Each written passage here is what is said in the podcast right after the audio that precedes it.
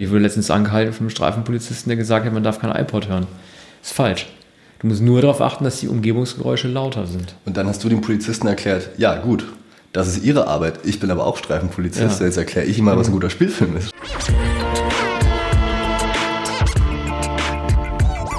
Ich erzähl dir jetzt mal was.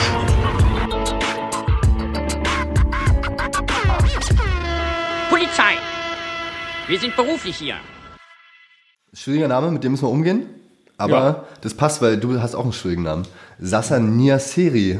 Magst Genau. du dich kurz vorstellen? Ja, ich bin Kurz. inspiriert von der persischen Polizei. Nein, mein Name ist Sassan Yassiri. Ich bin der Online-Redakteur von Rolling Stone und berichte liebend gerne nicht nur über Musik, sondern auch über Filme und Serien. Und am liebsten mit meinem Kollegen Daniel, Krüger. Das bin ich. Und ich zwinge einfach, ganz ehrlich, deshalb machen wir unseren Beruf, ich zwinge Leuten einfach gerne meinen Scheiß auf. Ja. Widerstand zwecklos bei der Streifenpolizei. Nein. Ja, so ein bisschen. Bitte, das, ist. Okay, das, das müssen wir irgendwie ein bisschen einführen. Ähm, dass ich manchmal augenzwinkernd lustige Sachen sage. wir, müssen, wir müssen jetzt sagen, das ist ungünstig, das muss ich jetzt ein bisschen beibringen, ne? Generation Podcast. Ja. Augenzwinkern sieht man nicht. Und wir müssen jetzt irgendeine Regel machen, wenn wir jetzt schon uns diesen Namen geben, diesen schwierigen. ja. Drei Wortspiele pro Stunde. ja, und ich meine, wenn du das sozusagen mit einem höhnischen Lachen kommentierst, wenn ich Ironie mache, ist auch alles okay. Was sind denn dein, deine Lieblingscops?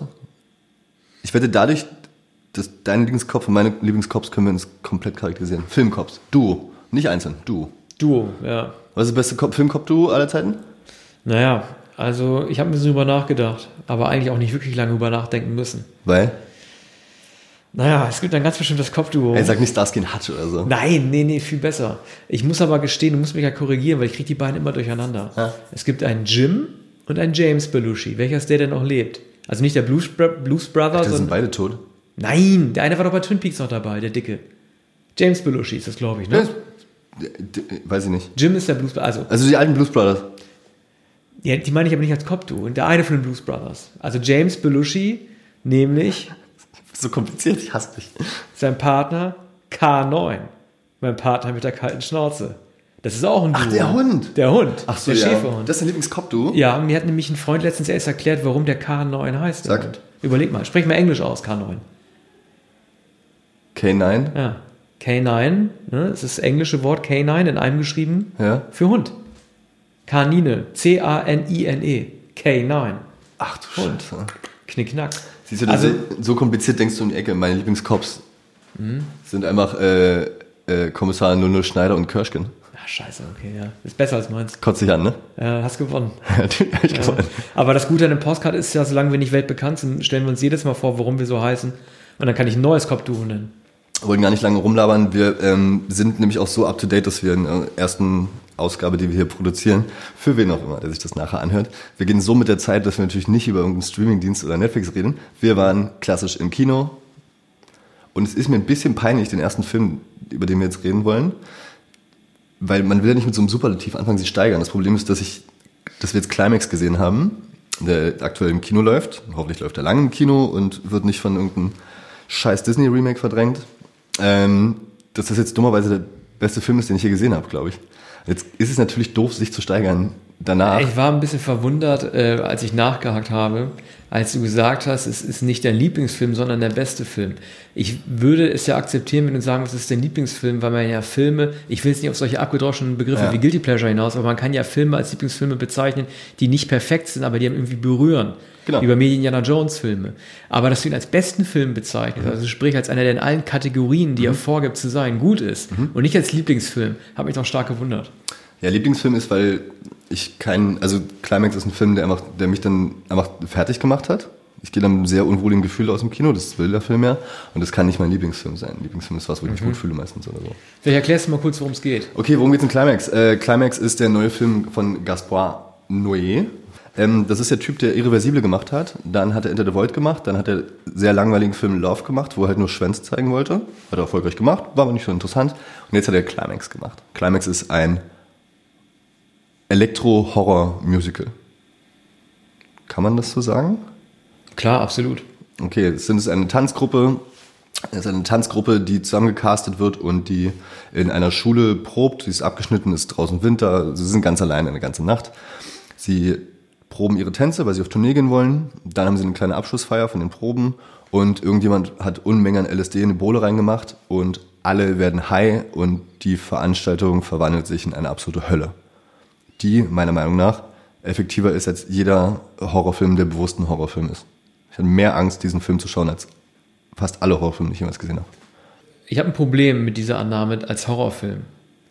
Ähm, er ist natürlich ein Horrorfilm, da hast du recht. Aber wenn wir uns für Horror gruseln, dann tun wir das, weil wir uns identifizieren können mit dem, wovor sich die Person auf der Leinwand gruselt. Also wenn ein, wenn ein Mensch einen Vampir sieht und sich davor gruselt auf der Leinwand, dann gruseln wir im besten Falle mit, weil wir uns auch vor Vampiren gruseln. Zombies, Löwen meinetwegen. Das Problem mit diesem LSD-Rausch ist, auf der einen Seite macht Noé das richtig, dass er die Leute nicht verbalisieren lässt, was sie da sehen. Hu, ich sehe jetzt irgendwie eine große Spinne, sondern einfach nur rumschreien lässt oder will tanzen. Aber solange man selber sich nicht im exakten äh, bewusstseinserweiterten Zustand dieser Person befindet, kann man den Horror ja gar nicht nachempfinden, weil man nicht weiß, was diese Person wirklich äh, für sich in diesem Rauschzustand sieht. Ich erkläre jetzt einfach mal, warum das der perfekte Film ist. Auf den man sich allerdings einlassen muss. Also der Film ist, hat einen sehr ungewöhnlichen Aufbau, den gibt's heute eigentlich nicht mehr. Er zeigt erstmal so fünf Minuten einfach nur Forschungsgespräche von diesen 20 Tänzern, denen wir da begegnen. Dann zeigt er einfach eine fünfminütige Tanzsequenz. Das sind Tänze mit 20 Leuten gleichzeitig in einem Raum, wo die Kamera sogar noch über und unter die geht und alles. Das muss man einfach gesehen haben. Dann beginnt quasi eine Party, weil es das Ende der Proben ist. Alle fangen an zu trinken von dieser Sangria, wo dann nachher, wo sie nachher merken, das LSD drin. Und dann, jetzt kommt der, der schwierige Teil vom Film, aber das ist auch der, den am Ende perfekt macht dann sieht man einfach immer so Pärchen, Grüppchen stehen auf dieser Party und man hört sich so 15 bis 20 Minuten, glaube ich, einfach nur Gespräche von diesen Leuten an.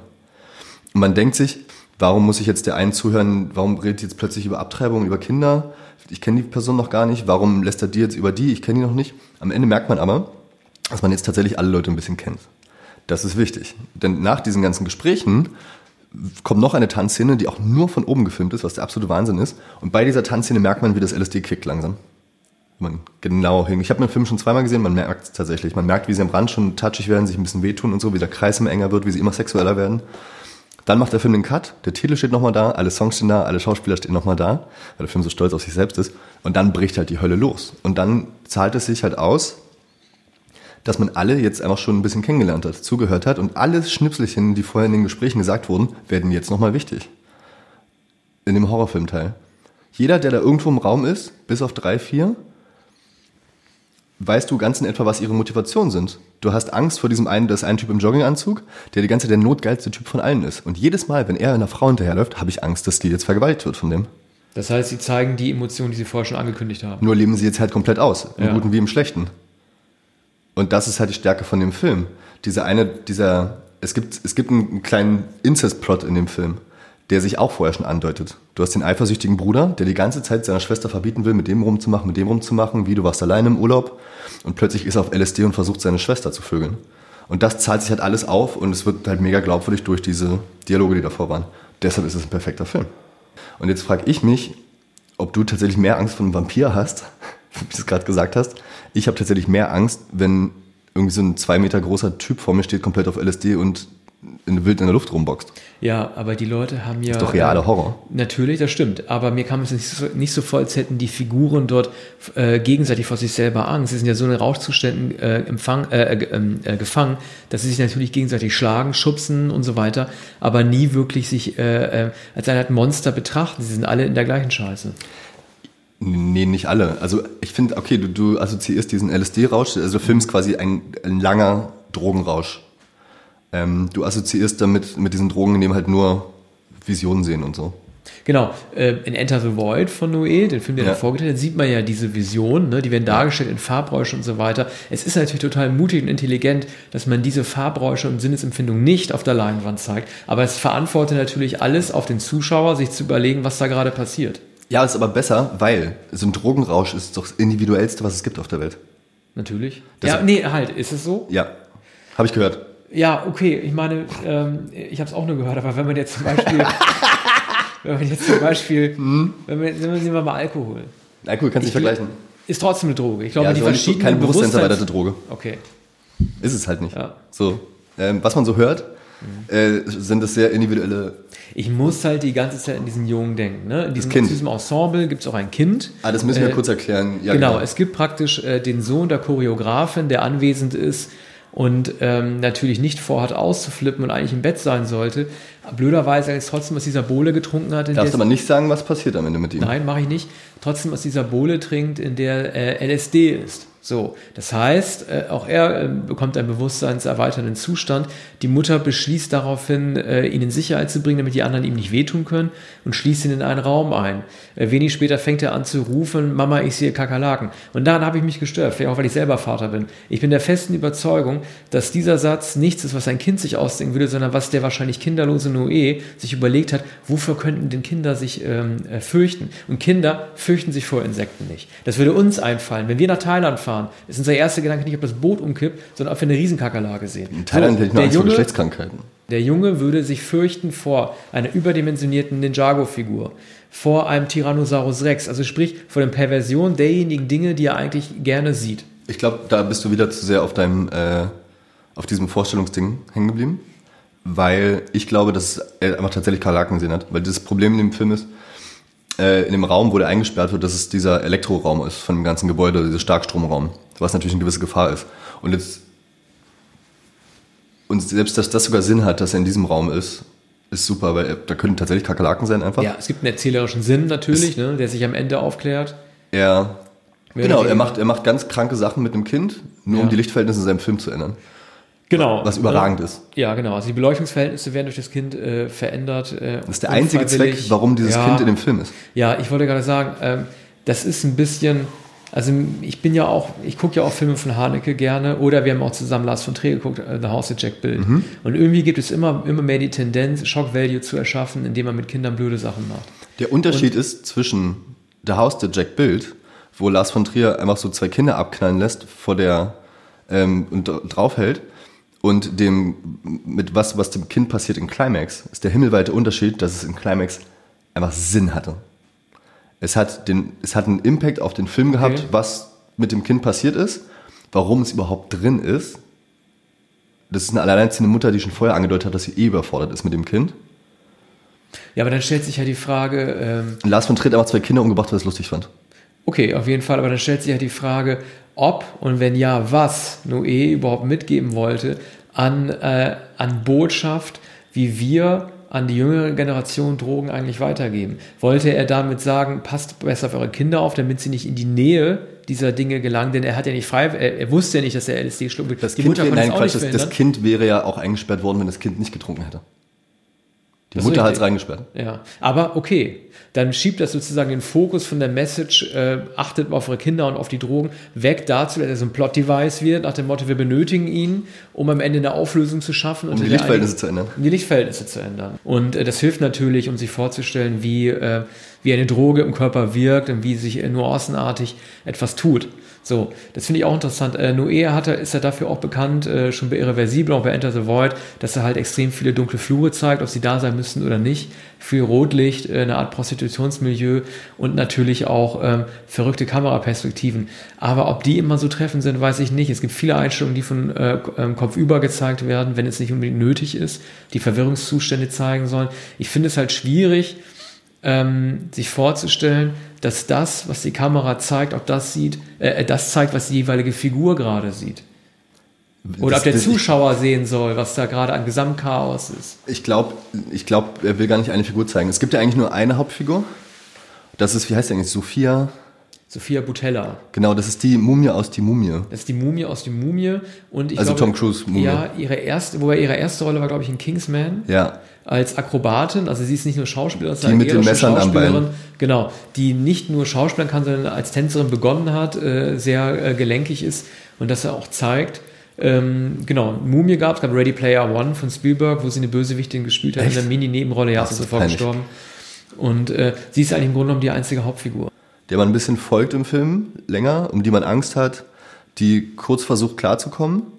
Und das fand ich super, weil man an ihr siehst halt, was, wie die ganze Droge da funktioniert. Du denkst, dass, weil sie die Hauptfigur ist, dass sie jetzt irgendwie ein bisschen irgendwas ordnen wird da in dem Film, dass sie da irgendwas auf die Reihe kriegt. Aber nein, macht sie nicht. Sie tanzt plötzlich an der Wand, äh, Die sind in ständiger Gefahr, klar. ständiger Gefahr. Sie versucht, auf jemanden zuzugehen, mit dem zu reden. Und, und ich, ich bin mir ziemlich sicher vom Hörensagen, dass so ein Drogenrausch funktioniert. Du kommst nicht bei dieser Person an, weil sobald irgendwie rechts ein kleines Geräusch von ist, bist du mit dem Kopf ganz woanders. Und das ist ja der einzige Grund, warum sie manche Sachen nicht auf die Reihe kriegt. Ne, zu helfen, den Schlüssel, den Schlüssel suchen und so Sachen, wo das Kind drin ist. Und das stellt der Film halt so toll dar, dass keiner da einen klaren Gedanken fassen kann. Keiner kann halt irgendwie zehn Meter geradeaus gehen.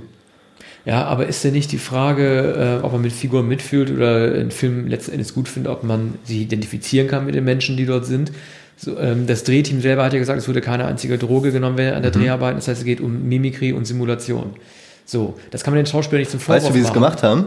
Die haben sich vorher tatsächlich einfach nur ganz viele Videos angeschaut von Leuten auf LSD. Ja. Krass, Ja. ne? Aber die Frage ist natürlich, ähm, wer soll sich davon angesprochen fühlen? Geht es darum, dass Leute sagen, hey, ich weiß, dass es so ist, die machen das sehr authentisch, soll das Leute neugierig machen auf die Droge, das könnte ja auch passieren, oder soll es einfach überhaupt nicht diese Frage stellen, ob jemand sich das anguckt und zu fragen, äh, funktioniert das überhaupt? Bewegt das was in mir? Können Menschen so sein, wie sie sind? Deswegen dachte ich halt auch, gerade wenn es um äh, Horrortrips geht, dass die Furcht vor realen Dingen, die wir in Albträumen haben, jede Nacht, ob die nicht besser darstellbar sind als etwas, was man gar nicht zum Ausdruck bringen kann. Ich habe mehr Angst im Leben, dass mich irgendein Spinner auf Drogen angreift, weil dann bist du argumentativ einfach am Ende, ja. Da, da kommst du einfach nicht mehr raus aus der Nummer, Ja. ja. Irgendein Spinner äh, auf Drogen austickt, als vor Werwölfen. Du hast anscheinend Angst mehr vor Vampiren Angst, wie du vorhin gesagt hast schon, aber das ist einfach eine viel größere Angst. Und vor allem, so mit meinen zarten 31 Jahren habe ich jetzt auch schon einige Nächte in irgendwelchen Clubs in Berlin verbracht. Alter Schwede, da rennen auch Gestalten rum. Und als junge Frau, frag mal auf junge Frau, was dem passiert bei Partys auf Drogen. Also, das ist eine Angst, die der Film aufgreift. Das ist, okay. dadurch wird es ja fast schon ein Generationenfilm. Der Ja. hat es auch am Ende versucht aussehen zu lassen, wie so ein Berliner Club ein bisschen. Ja. Es, ey, optisch ist es nicht weit weg manchmal. Ja, aber das Setting ist noch ein zweiter Punkt. Du hast natürlich ein verlassenes Industriegebäude, Berghain-Style, ach so, eine Schule. Das ist eine Schule. Ja, aber ich meine, das sieht so ein bisschen aus wie so ein äh, Texas Chainsaw House auf dem Land. Ne? Scheint irgendwie sehr abgelegen zu sein. Im Grunde genommen ist das nicht sehr realistisch. Soll es auch nicht sein, du musst ja irgendwie auch einen Film draus machen. Also die Abgeschiedenheit, die Isolation soll den Angstzustand potenzieren. Ja. Das ist halt mit Absicht als so gewählt, damit die Ausweglosigkeit der Leute. Ja.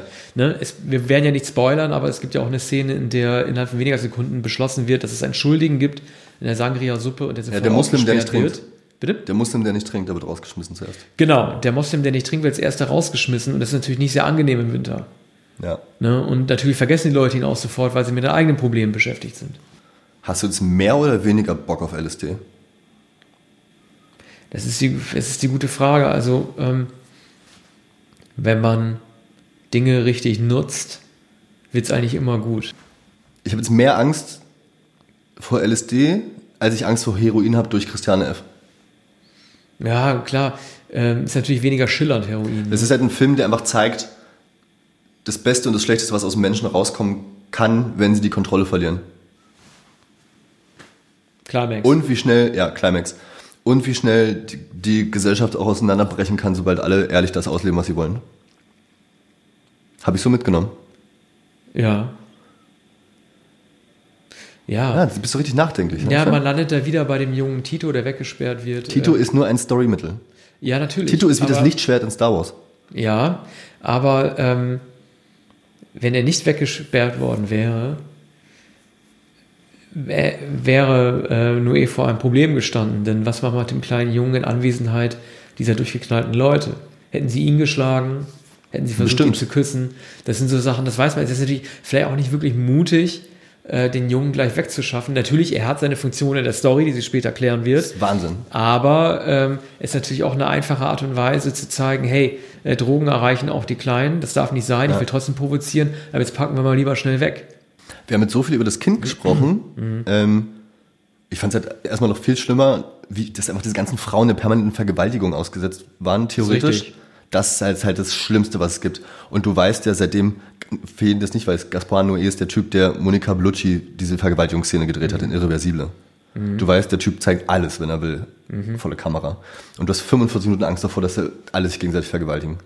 Ja. Zumal, wenn du den, den großen Riesenschwarzen gesehen hast, der einfach nur über Analsex geredet hat und wie gerne es gewalttätig den Frauen besorgen Ja, würde. aber das ist ja das Problem, dass äh, mir das teilweise auch rassistisch vorkommt. Es gab diesen Dialog Ja. äh, der beiden Afro-Franzosen, wie sie halt darüber fantasieren, Analsex zu machen, mit oder ohne Gleitmittel und sich schlapp lachen und so weiter. Das schlägt auch ein bisschen in die Nymphomania-Kerbe von Lars von Trier, wo es auch darum geht, dass äh, zwei Afro-Franzosen eine, äh, äh, eine, eine hellhäutige äh, von vorne und von hinten bearbeiten, reden halt sehr lange darüber und natürlich kann man ihm nicht unterstellen, dass er ein Rassist ist, aber er spielt mit den Befürchtungen, die das bei anderen Leuten weckt. So, und dann, dann dreht der Film das aber um und lehrt dich, dass du nur wirklich die Angst hast. Weil du siehst einen von diesen Schwarzen, das ist eine von den tausend Sachen, die passieren in Climax. Du siehst dann plötzlich, wie der Schwarze im Hintergrund auf der Tanzfläche liegt und einfach richtig in einen reinrammt. Und auch die ganze Zeit so Tiergeräusche und denkst du schon, oh nein, welche Arme ist das? Und dann die beiden siehst du aber nachher. Am Ende zeigt man quasi jeden, zeigen sie jeden Charakter, wo er liegt. Die Polizei kommt rein, sieht man von oben gefilmt, ein Angie Rolling Stones Cover läuft und dann sieht man, was aus jedem geworden ist. Und dann siehst du aber, dass sie beide wie Verliebte da liegen, eng umschlungen dass es anscheinend einvernehmlicher Sex war. Ähm, lass mal ein bisschen kategorisch rangehen. Ja. Was ist deine liebste Szene aus dem Film? Was ist die, oder was ist die Szene aus dem Film, ob sie gut oder schlecht ist, ist dir überlassen. Also ich bin ja immer ein äh, großer Fan von, ich rede extra ein bisschen geschwurbelt jetzt, Ja. weil das so ein bisschen sehr poetisch ist, von äh, äh, schön aussehenden Leichen. Und ich fand, ich muss es leider ein bisschen, muss es leider ein bisschen spoilern. Ich werde, ich werde keinen Namen nennen, keinen Figurennamen, Ja? Äh, damit ihr auch bei der nächsten Podcast-Folge wieder einschaltet. Und Ich denke, flippe aus. Wer, schöne Leichen sind Naja, dein Ding? Es, es gibt ja sozusagen, ne, die meisten Leichen sind ja äh, rot wegen des Blutes, aber diese Leiche ist einfach nur festgefroren und liegt im Schnee. Und ähm, Warte mal, es gibt also eine, eine Person, die äh, im Schnee erfriert, männlich oder weiblich? männlich. Ah, die sah toll aus, stimmt. Ja. Und es sieht einfach immer gut aus, wenn man Leichen im Schnee sieht, ne? Dieses äh, Frozen Beauty-artige, äh, ne? also man, man marmort jemanden fest in weiße Umgebung, das sieht einfach super aus. Ich habe auch, als man die einzelne Person gezeigt hat, darauf gewartet, dass man diese Person zeigt, was dann auch passiert ist. Was war deine liebste Szene? um zu illustrieren, dass in diesem Film alles passieren kann, wird das allererste in der Mitte des Films, was richtig Schlimmes passiert, bevor die Hölle ausbricht, ähm, wird eine, auch eine Frau, die nicht von dieser Bohle getrunken hat, wo alle dann high von werden, ähm, der wird unterstellt, dass sie das da reingemacht hat. Sie ist allerdings schwanger. Macht das nicht. Und äh, von einer, die schon high ist, wird ihr einfach dann direkt mehrfach in den Bauch getreten. Und dann zwingt sie die Gruppe quasi dazu, ähm, sich selbst in den Bauch zu schlagen, um abzutreiben. Sie macht es mit, obwohl sie nicht high ist, weil sie in Wirklichkeit abtreiben wollte, glaube ich. Und das wurde vorher in diesen bereits erwähnten Dialogen schon angedeutet, dass sie eigentlich abtreiben möchte. Weil sie auch nicht weiß, wer der Vater ist. Hat diese irre Szene, also auch, das hat das mitgenommen, so das Ab Ja, das sie, Abtreiben. sie funktionalisiert äh, das, den Rausch der anderen, um Grund zu Ja, finden. und das ist so clever. äh, ja, das ist das ist wahnsinnig clever, das ist effektiv. Das war mir zum Beispiel gar nicht klar, aber stimmt, das ist wirklich gut. Können wir ganz kurz nochmal darauf zurückkommen, dass du schöne Leichen magst? Ja, natürlich. Hast du schon mal in echt eine schöne Leiche gesehen? Ich habe schon in meinem Leben äh, zwei Leichen gesehen, die waren nicht schön. Wo hast, was, wo hast du gesehen?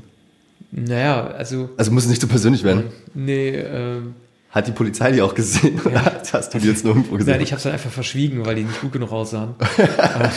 nein, also natürlich sind äh, Leichen äh, im Film natürlich viel schöner anzusehen oder romantischer oft auch anzusehen. Das fängt ja schon damit an, wenn Vampire, jetzt sind wir wieder bei den Lieblingsmonstern, wenn Vampire ihren Opfern das Blut aussaugen, ne? Klaus Kinski, Nosferatu, saugt Isabel Adjani das Blut aus. Sie sieht nachher schön aus. Noch porzellaniger als vorher natürlich, aber das geht. Ne? Das ist ja witzig. Du- Naja. Also du magst schöne Leichen und Vampire sind dein Lieblingsmonster. Ja. Ich erfahre so viel von dir. Das war Ja, richtig glücklich. man lernt, äh, Dafür war dieser ganze Podcast hier schon wert. Ja, natürlich. Also es gibt äh, schön aussehende Leichen. Im Schnee sind sie natürlich immer am schönsten. Sag mal, eine, man ja. sag mal eine schö- richtig schöne Leiche. Also ich finde, es kommt darauf an, wie man Schönheit definiert, ob es ästhetisch schön sein soll oder halt. Was- was macht eine schöne Leiche Jack? Nicholson in Shining. Wie er da eingeschneit äh, zu sehen ist, wie ein einziger Eiszapfen. Fand- ein- okay. Ne, das ist zum Beispiel eine, äh, in dem Sinne schöne Leiche, weil man sowas, glaube ich, nicht so häufig sieht, so wie er da guckt. Der ganze Wahnsinn steckt im Moment des Todes noch drin. Also keine Friedlichkeit im Blick. Also eine schöne Leiche ist für dich unblutig. Ja, in der Regel natürlich schon. Ne? Also wenn jetzt der Kopf ab ist, man den Stumpf sieht, äh, Bad Taste-artig, da hat ja keiner was von. Pass auf, wir reden jetzt gleich wieder über Climax. Mhm. Am Ende machen wir eine Blitz-Top 3. Ich will nicht immer eine Top 3 machen, ich will eine Blitz-Top 3 machen mit den schönsten Leichen, die uns einfallen. Okay, wer ist für dich der große Gewinner des Films? Es gibt äh, unter diesen Ensemble-Figuren äh, eine, die uns ein wenig verkokelt, äh, indem sie nämlich doch etwas tut, von dem sie behauptet, dass sie es nicht macht. Ähm, ist eine der wenigen Personen, die unbeschadet äh, aus der ganzen Sache hervorkommt. Und das lehrt uns einfach Meinst auch, du die, die das LSD am Ende reingemacht hat? die Person, die das am Ende reingemacht hat, ja. Weil sie ja im Grunde genommen die Situation unter Kontrolle hatte und es geschafft hat, alle zu täuschen. Sie hat die Situation nicht unter Kontrolle gehabt, sie hat einfach Bock drauf gehabt, dass niemand Kontrolle hatte. Konnte sich aber rausnehmen. Ja, genau. Genau, Sie hatte, sie hatte, sie hatte aber sich, ne? Sie hat natürlich auch eine äh, sehr ähm, äh, flüssige Szene. Äh, Sie pisst auf die. Tanzfläche. Sie pisst auf die Tanzfläche. Aber wo man denkt, sie gehört nun wirklich zu denen, äh, ist eine der ersten Aktionen, die eine Person macht, Ja. die völlig aus jeder Sittlichkeit rausspringt. Ja. Und äh, man denkt, sie wird diejenige sein, die am meisten Scheiße baut, tut sie aber nicht. Das Ja. ist für mich die Gewinnerin. Die blonde Dänen, sagen wir es auch, wie es ist. Ja. Ähm, ja, die war super. Mhm. Äh, wer große Verlierer? Also große Verlierer sind alle, die sich für Philosophie interessieren. Ne? Ich bin ja selber großer Philosoph und äh, ich bin über zwei Sätze gestolpert, die in Title Cards äh, verbrannt wurden. Riesengroß, ja. Äh, ja, also die in Title Cards verbrannt wurden, sprich also schriftlichen Einblendungen. Noé scheint sehr fasziniert gewesen sein von diesen Gemeinplätzen. Äh, sehr schöne Binsenweisheiten. Ich lese sie beide vor, ich konnte sie mir nicht merken, Hau so schwer raus. waren sie. Sterben ist eine außergewöhnliche Erfahrung. Merkt euch das, ne? Kann man nicht bestreiten. Wir können es nicht überprüfen. Ja, zweiter Glückskekssatz ist, Leben ist eine, Achtung, kollektive Unmöglichkeit. Ja, haben, sag- auch, haben mich auch sehr dumm gefühlt, als ich gelesen habe. ja. Ich habe bis heute nicht verstanden, was es meint, aber ähm, es Gaspar klingt Noé auf jeden hat- Fall gut. Gaspar Noé hat selbst richtig, richtig viel LSD konsumiert in seinem Leben. Meinst du? Hat er mir gesagt. Wer ist denn dein Gewinner des Films? Nee, der, der große Gewinner als, als Gewinnerin in dem Fall ist immer Sophia Butella, weil, oh, weil sie jetzt die heißeste Frau auf dem Planeten ist aktuell für mich. Und weil sie halbwegs mitgetanzt hat immer, also sehr viel sogar, aber bei den, bei den krassen Tanzen, mit, in den Kreis tanzen war sie zum Beispiel nicht dabei. Trotzdem sehr gut untergeschmuggelt. Und wie sie da alleine diesen Trip nachgespielt hat, mit allen Phasen des Trips, als sie da so fünf Minuten alleine unterwegs war, als sie dann nicht mehr laufen konnte, als sie auf einmal völlig verschwitzt, sich nicht mehr getraut hat, einen Fuß von einem zu setzen, obwohl sie einfach im geraden Weg ist. Das war einfach, die, das war so, das war einfach absolut perfekt. Und dass, dass sie sowas spielen kann, hätte ich nie gedacht, weil sie halt vorher in die Mumie war. Ähm, absolut Wahnsinn. Also hier, wozu werden diese ganzen Filmpreise erfunden, wenn du dafür keinen kriegst? Also Ja. nüchtern so einen Trip zu spielen, das musst du erstmal schaffen. Absolut Ja, genau. das ist natürlich auch schwierig gewesen, wahrscheinlich für ihn eine Schauspielerin zu finden, die das kann und gleichzeitig gut tanzen kann, weil sie eine Ja. Tänzerin darstellt. Das wäre natürlich mit Emma Stone nicht gegangen. Ja. Also ich traue mich ja gar nicht zu fragen, aber könnte ich mir vorstellen, dass es auch irgendjemanden in dem Film für dich gab, der ein Verlierer gewesen Nein, ist? in dem Film ist überhaupt kein Verlierer. Ähm, einzige Verlierer sind alle, die jetzt mal vorhatten, LSD auszuprobieren zeitnah. Und jetzt das erstmal nicht tun werden, glaube ich. Das heißt, wir halten fest, wir wollen der Streifenpolizei. Ultimative Antidrogenfilm. Aber es ist auf jeden Fall ein visuelles Erlebnis, Ja. ein akustisches Erlebnis, ein sensorisches Erlebnis. Es ist immer richtig viel Kino. Es ist ein Kinofilm. Ja. Richtig viel Kino. Ja. ja. Von der würde ich sagen, wir empfehlen beide den Film. Tatütata. Tatütata. Heute gibt es keine Verwarnung. Oh, Wir das sind wir auf der machen. geraden Linie gefahren. Das, ich glaube, das dürfen wir nicht machen, das können wir nicht durchziehen. Ja. Also das Kopfthema ist echt schwierig. One, two, three, four. One, two, three, four. One, two, three. Now, was I rushing or was I dragging?